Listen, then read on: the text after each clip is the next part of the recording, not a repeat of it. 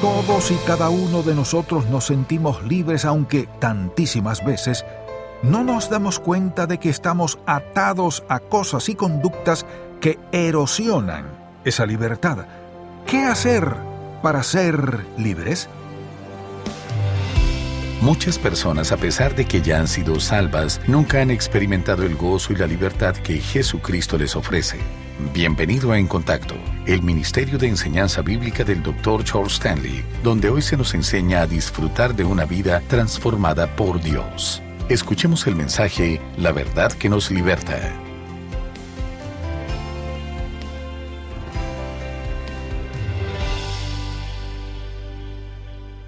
¿Cree usted ser una persona libre? Lo más probable es que la mayoría de los que me escuchan hoy no tienen ninguna duda acerca de su libertad. Piensan de esta manera pues no tienen grilletes en sus manos o pies, ni tampoco están encerrados detrás de una reja. Es por eso que creen ser libres. Lo que ignoran es que una persona puede estar esclavizada y ser prisionera a pesar de no estar atada ni encerrada en una cárcel. Hay muchos que están viviendo en esclavitud y no se han dado cuenta de esto. No pueden entender por qué están viviendo de esta manera y por qué no logran sentir paz en su interior. Se esfuerzan y hacen todo aquello que está a su alcance, pero aún así no pueden disfrutar del gozo y la paz que solo Dios puede dar. Lo único que tienen en su corazón es ansiedad, frustración y temor afirman ser libres, pero les gustaría poder ser verdaderamente libres de todo esto que hoy les esclaviza. Lo que sucede es que no podemos ser libres hasta que no alcancemos la libertad espiritual que sólo Jesucristo nos ofrece. La Biblia nos declara que aquellos que viven lejos de Dios están andando en tinieblas los describe como ciegos que viven en oscuridad como consecuencia de su pecado. No pueden ser libres porque han rechazado a Cristo y solamente en Él podemos hallar la libertad que tanto anhelamos. Es precisamente de este tema que deseo que hablemos hoy, de cómo Jesús puede libertarnos de la esclavitud a la que hemos sido sometidos por el pecado. Puede que usted piense, que no está viviendo atado a nada y que es completamente libre, pero quizás su opinión cambie al escuchar lo que tengo que decirle. Jesús nos declara que una de las razones por la que vino a este mundo fue para liberarnos de las cadenas que hoy nos atan. Le invito a que abra su Biblia en el Evangelio de Lucas para que leamos los versículos 14 al 19, del capítulo 4 de Lucas. Esto fue algo que ocurrió casi al principio del ministerio de nuestro Señor, mientras iba predicando su mensaje de salvación por las sinagogas de la región. Lucas 4, 14 al 19. Y Jesús volvió en el poder del Espíritu a Galilea, y se difundió su fama por toda la tierra de alrededor y enseñaba en las sinagogas de ellos y era glorificado por todos. Vino a Nazaret donde se había criado, y en el día de reposo entró en la sinagoga conforme a su costumbre, y se levantó a leer, y se le dio el libro del profeta Isaías, y habiendo abierto el libro, halló el lugar donde estaba escrito, El Espíritu del Señor está sobre mí, por cuanto me ha ungido para dar buenas nuevas a los pobres, me ha enviado a sanar a los quebrantados de corazón, a pregonar libertad a los cautivos y vista a los ciegos, a poner en libertad a los oprimidos, a predicar el año agradable del Señor. Jesús nos declara que vino a este mundo a liberarnos de todo aquello que nos está esclavizando. Luego, en Juan 8, 28 al 32, Mientras hablaba con sus discípulos y con los que estaban alrededor escuchándole, dice lo siguiente. Les dijo pues Jesús, Cuando hayamos levantado al Hijo del Hombre, entonces conoceréis que yo soy, y que nada hago por mí mismo, sino que, según me enseñó el Padre, así hablo. porque el que me envió conmigo está. No me ha dejado solo el Padre porque yo hago siempre lo que le agrada. Hablando él estas cosas, muchos creyeron en él. Dijo entonces Jesús a los judíos que habían creído en él, Si vosotros permaneciereis en mi palabra, seréis verdaderamente mis discípulos, y conoceréis la verdad, y la verdad os hará libres. El Señor nos dice que vino a dar libertad a los cautivos. No se refería solamente a esos que vivían en esclavitud física, sino a todos los que han caído en los lazos del pecado y hoy están atados a sus desobediencias. Y es muy probable que mientras más hablemos de este tema, más se va a ver reflejado en lo que estamos describiendo, pues quizás mencionemos algunos aspectos que están presentes hoy en su vida. ¿A qué nos referimos cuando decimos que ha venido a darnos libertad? ¿De qué nos está liberando? Podemos afirmar en primer lugar que ha venido a liberarnos del error. Muchas de las enseñanzas de la que hoy se imparten están llenas de engaños y errores. Son doctrinas falsas que no contienen la verdad y que han esclavizado a muchos. Una de las mentiras por las que algunos han sido encarcelados es la que nos afirma que hay más de un camino para llegar al cielo. Los que enseñan esta falsedad declaran que por medio de Jesús podemos llegar al cielo pero que hay muchos otros senderos que pueden ser usados para obtener la vida eterna. Leamos lo que se nos dice al respecto en Juan 14, 6. Jesús les dijo, Yo soy el camino y la verdad y la vida. Nadie viene al Padre sino por mí. Busquemos también lo que nos declara en Juan 3:3. De cierto, de cierto te digo, que el que no naciere de nuevo no puede ver el reino de Dios. Hace poco tiempo atrás una señora se me acercó para decirme que creía que habían dos caminos para llegar al cielo. Estaba segura de que Jesús era uno de ellos, pero también pensaba que las buenas obras le podían llevar al mismo lugar. Este es otro error en el que muchos caen. Creen que al hacer buenas obras se están ganando la vida eterna piensan que cuando estemos ante el trono de Dios todas nuestras obras serán puestas en una balanza, y si tenemos más buenas obras que malas, podremos entrar al cielo. Esta es una mentira que muchos han abrazado. Pero lo cierto es que si esto fuera cierto, tendríamos que estar convencidos de cuáles son las buenas obras que Dios espera ver en nosotros. Y no solo esto, sino también cuántas buenas obras tenemos que hacer para obtener la vida eterna y durante cuánto tiempo tenemos que estar trabajando en esto. No hay manera que obtengamos respuestas para estas preguntas. No podemos ser salvos por obras, y los que siguen estas enseñanzas están basando su vida en un gran error. Leamos lo que Pablo nos dice en Efesios 2, 8 y 9 porque por gracia sois salvos por medio de la fe, y esto no de vosotros, pues es don de Dios, no por obras, para que nadie se gloríe. Dios sabe que a los seres humanos nos gusta gloriarnos en lo que hacemos. Es por eso que nos dice que la salvación no puede ser obtenida por medio de nuestras obras, sino sólo por su gracia por medio de la fe que depositemos en Él. También hay muchos que se dejan engañar por la mentira que algunos enseñan al afirmar que Dios es tan bueno y tan amoroso que no va a castigar a los que han rechazado a su Hijo Jesucristo. Creen que de alguna manera van a proceder para que todos lleguen al cielo a pesar de la vida que han llevado y de que han decidido vivir separados de Él. No se detienen a pensar que es precisamente este Dios amoroso el que ha provisto un camino para llegar al cielo, y es por eso que envió a Jesucristo a morir en la cruz, para que todos los que le acepten puedan ser salvos. Pero si alguien ha rechazado este plan de salvación de Dios, entonces está viviendo alejado de sus caminos y no podrá alcanzar la vida eterna que se le ha ofrecido.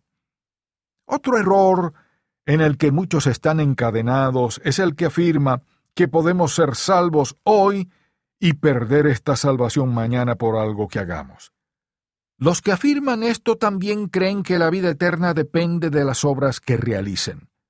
Pero nosotros sabemos que nuestra salvación está basada solamente en Jesucristo y en el sacrificio que hizo al morir en la cruz del Calvario. Fue en ese lugar en donde ocupó nuestro puesto y cargó nuestras culpas. Solamente Él podía hacer esta obra, pues era perfecto y nunca cometió pecado. Es por eso que Juan el Bautista lo describe como el Cordero de Dios que quita el pecado del mundo. Murió por nuestros pecados, y la salvación viene a la vida de aquellos que aceptan este sacrificio de amor y le reconocen como Señor y Salvador. La Biblia nunca nos enseña que podemos llegar a perder la salvación que un día recibimos por gracia. Leamos lo que nos dice el Señor en Juan 3:16. Porque de tal manera amó Dios al mundo, que ha dado a su Hijo unigénito, para que todo aquel que en él cree no se pierda, mas tenga vida eterna. ¿Qué es vida eterna? Es un término que se emplea no sólo para describir la calidad de vida que se nos ofrece, sino también la duración de la misma. Es una vida que no tiene fin. Así que no podemos perder esta vida eterna que se nos ha ofrecido, pues de ser esto cierto, entonces esta vida no sería eterna, ni tampoco podríamos confiar en sus promesas. Si esto fuera verdad, tendríamos que aceptar que la muerte de Cristo no fue suficiente y que el plan de Dios no es perfecto. Son todas estas mentiras y falsas enseñanzas las que mantienen a muchos atados con cadenas espirituales.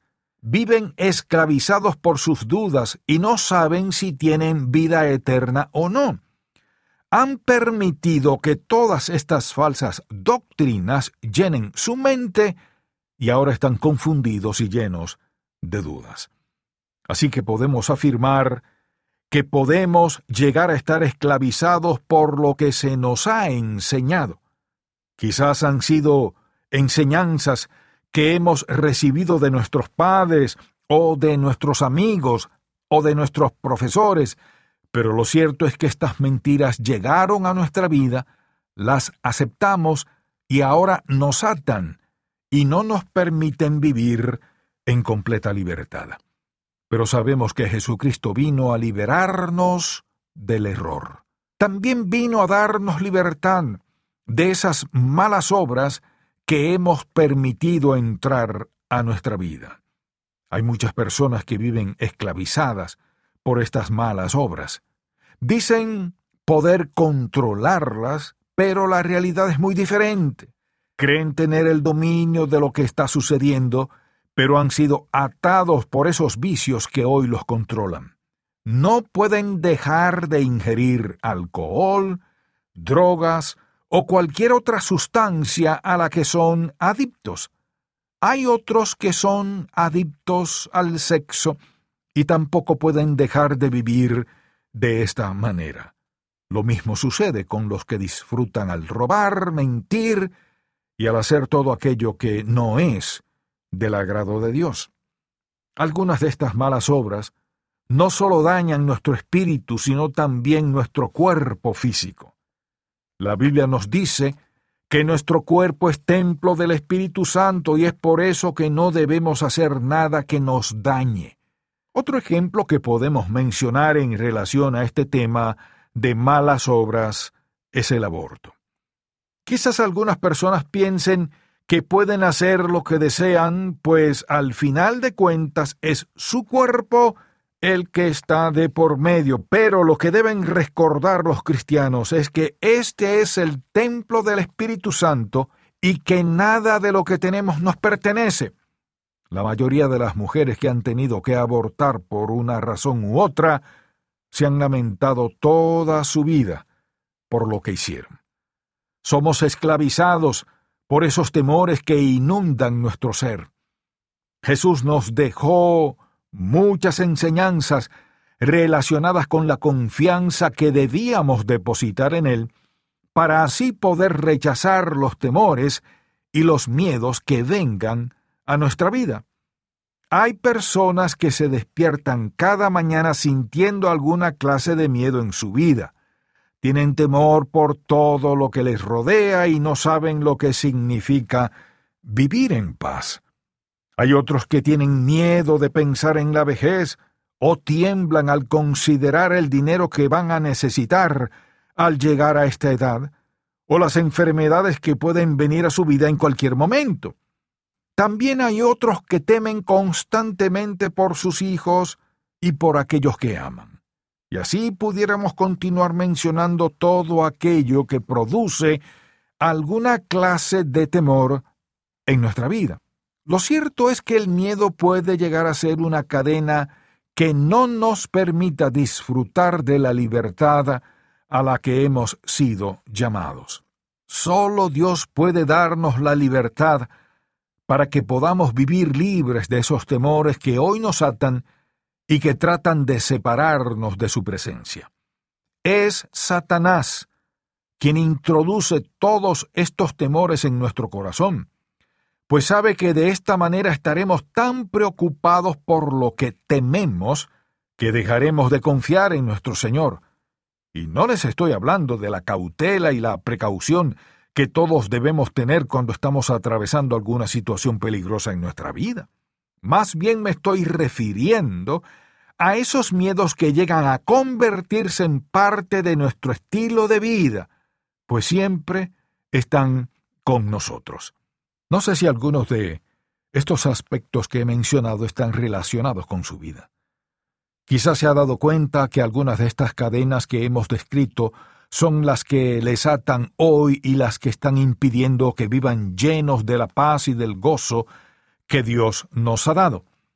es importante que estemos dispuestos a reconocer aquello que nos está esclavizando, pues este es el primer paso para ser liberados y comenzar a vivir de la manera que Dios desea que lo hagamos. Si usted aún no ha recibido a Cristo en su corazón como el Salvador de su vida, entonces no hay mucho que pueda hacer al respecto. No podrá vivir en verdadera libertad hasta que haya reconocido sus pecados y aceptado a Jesús como el Señor de su vida. Esta es la decisión más importante que cada ser humano debe tomar en su vida y si aún no la ha hecho, entonces debe comenzar dando este primer paso. Solo de esta forma podrá recibir el poder y las fuerzas que se necesitan para vivir libres de estas cadenas que hoy le atan. Jesús estuvo dispuesto a morir en la cruz del Calvario para ocupar nuestro lugar. Fue en ese momento que cargó sobre él el pecado de toda la humanidad y es por medio de este sacrificio que podemos obtener el perdón de nuestras faltas si aceptamos el regalo de vida eterna que hoy nos ofrece. Debemos rendir todo nuestro ser ante su presencia y decidir vivir agradándole en todo lo que hagamos. Es de esta manera que somos perdonados y sellados por el Espíritu Santo como hijos de Dios para siempre. Es también en ese momento en que nuestros nombres son escritos en el libro de la vida del Cordero. El Señor nos ha dado todo lo que necesitamos para vivir de acuerdo a su voluntad y así poder disfrutar de todo lo que ha preparado para sus hijos. ¿Significa esto que los cristianos están exentos de pecar y de caer en algunas ocasiones? Por supuesto que no, pues no somos perfectos y aún hay en nosotros una naturaleza pecaminosa que nos impulsa a hacer aquello que no es bueno, que es lo que Dios hace cuando nos ve fallar y desobedecerle con nuestras acciones, nos perdona si confesamos nuestros pecados y nos sostiene para que podamos levantarnos y continuar adelante en nuestro andar cristiano. Constantemente vamos a tener la oportunidad de seguir creciendo en las cosas del Señor, pero debemos comenzar dando el primer paso. Tenemos que empezar aceptando el sacrificio de Jesús en la cruz y reconocer que solo por medio de Él podemos ser salvos. Es Jesucristo quien nos libera de las cadenas que hoy nos esclavizan y quien nos permite disfrutar de la paz de Dios. Gracias por escuchar En Contacto, el Ministerio de Enseñanza Bíblica del Dr. Charles Stanley. Dios no desea que sus seguidores estén encadenados a la impiedad. Aprenda más acerca de este tema en la edición para hoy de Un Momento con Charles Stanley. Si desea adquirir el mensaje de hoy, La verdad que nos liberta, así como otros materiales que le ayudarán en su crecimiento espiritual, llámenos al 1-800-303-0033 dentro de los Estados Unidos y Puerto Rico o visite encontacto.org.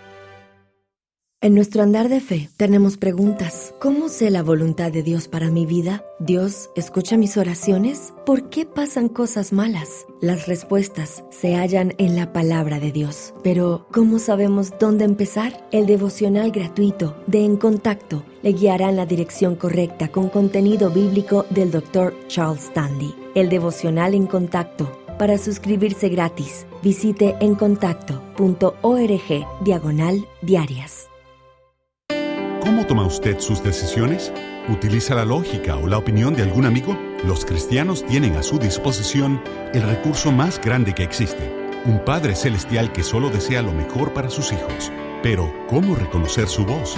Mediante el libro Cómo escuchar la voz de Dios, el Dr. Stanley le enseñará a reconocer la voz de Dios. Para adquirir este libro, llámenos al 1-800-303-0033 o visite encontacto.org. Si usted se niega a perdonar, su comunión con Dios se romperá. Aprenda a liberarse de ese pecado mientras escucha la edición para hoy de Un Momento con Charles Stanley. Una actitud de no perdonar a otros es un pecado muy serio ya que eso afecta todas las relaciones, pero piense que también afecta su vida personal de oración. Usted no puede acercarse con confianza y con fe a Dios y pedirle que haga por usted lo que desea o que le otorgue lo que anhela y al mismo tiempo, cuando se trata de perdonar, usted no le da su perdón a alguien. Permítame preguntarle, ¿cómo puede orar y pedirle a Dios que le provea las finanzas que necesita que le provea de las vacaciones o que le provea otra cosa cuando al mismo tiempo usted de ninguna manera perdonará a quien le ha ofendido? ¿Cree usted que Dios contestará su oración? Déjeme decirle que no lo hará porque esa no es la forma de actuar de Dios. Es ajeno al carácter de Dios dar y dar contestar y contestar su oración una y otra vez mientras que usted deliberada e intencionalmente está pecando contra él. Y luego las personas se cuestionan, ¿por qué será que Dios no contesta mi oración? Examine su vida. Échese una mirada internamente y recuerde que un espíritu no perdonador cancela toda oración. Si el mensaje de hoy ha impactado su vida, visite encontacto.org y aprenda más de las enseñanzas del Dr. Stanley. A causa del sacrificio de Cristo, Dios ha provisto todo lo que necesitamos para vivir una vida que le honre. Mañana se nos explicará cómo tomar ventaja de la maravillosa provisión de Dios. Espero que pueda sintonizarnos para más de En Contacto, el Ministerio de Enseñanza Bíblica del Dr. Charles Stanley.